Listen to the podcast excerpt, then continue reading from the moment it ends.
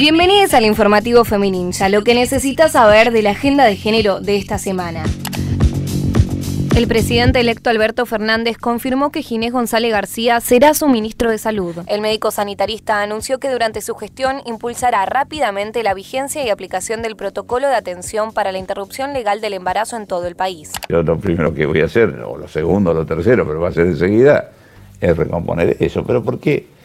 La consecuencia de lo que pasó, más seria, más allá de lo, de lo gestual y de lo neumático que es, es la intimidación que esto genera en los trabajadores de salud que tienen que trabajar y producir y cumplir con la ley en provincias que tienen, como Tucumán, que tiene una fiscal que los acusa de homicidio cuando cumplen con la ley.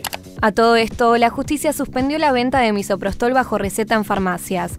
La jueza federal Cecilia Madariaga Gilardi de Negre hizo lugar a un amparo presentado por la organización Portal de Belén y la Asociación para la Promoción de los Derechos Civiles y ordenó la suspensión de la venta del Misop 200, la presentación de misoprostol para uso ginecológico. De esta forma, se consideró el planteo contra la Administración Nacional de Medicamentos, Alimentos y Tecnología Médica y suspendió la disposición que autorizaba a un laboratorio la venta de misoprostol para la interrupción del embarazo. Es parte de las estrategias políticas con que juegan los sectores antiderechos. Soledad Deza, abogada del caso Belén. Que tienen un activismo muy fuerte de sectores institucionalizados y no institucionalizados de la Iglesia Católica, en este caso es Portal de Belén.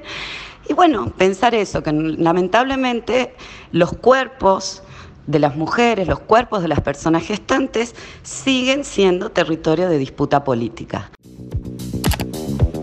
Asesinaron a puñaladas a un activista gay en Colón. Se trata de Pablo Fullana Borsato, arquitecto, militante de la diversidad sexual y artista. Lo encontraron en su casa, con los pantalones bajos y con varias puñaladas en el cuerpo. El único sospechoso del caso es un joven de 19 años, a quien fuentes del colectivo LGBT Colón, organización de la cual Pablo formaba parte, identificaron como Leonel Facio. El entorno de Pablo dijo a presentes que no le constaba que conociera previamente al sospechoso.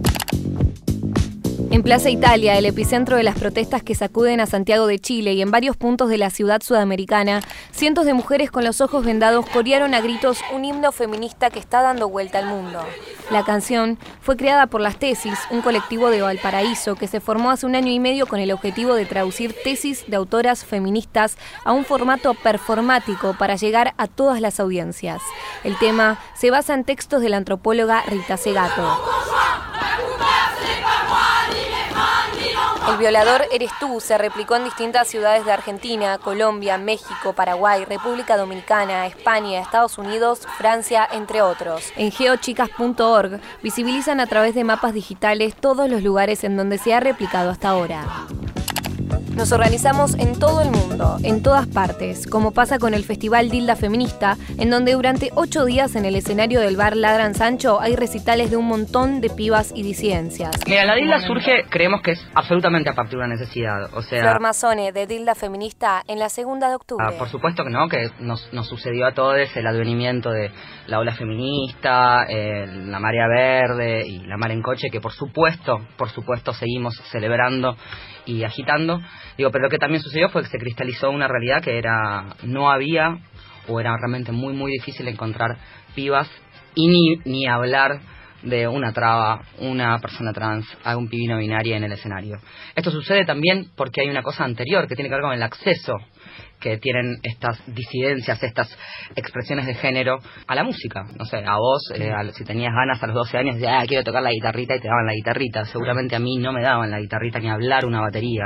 O como pasa también en el Festival Internacional de Arte Queer, impulsado por Casa Brandon. Lo que nos interesaba de hacer un festival justamente es poder... Violeta y Lisa de Casa Brandon en Rompan todo octubre. Traspasar al espacio público y otra de las razones también poder eh, sumar invitadas de las provincias y también internacionales entonces hacer ahí algo más potente y a la vez a fin de año, aprovechando el mes eh, de los derechos humanos, eh, para potenciar todo esto, unirlo y hacer a la vez como un cierre también del año y un festejo de lo que fue y lo que vendrá, digamos. Este fue el informativo Femininja. Como todas las semanas pasan cosas indignantes, pero también muchas otras que nos dan fuerza para seguir con la lucha.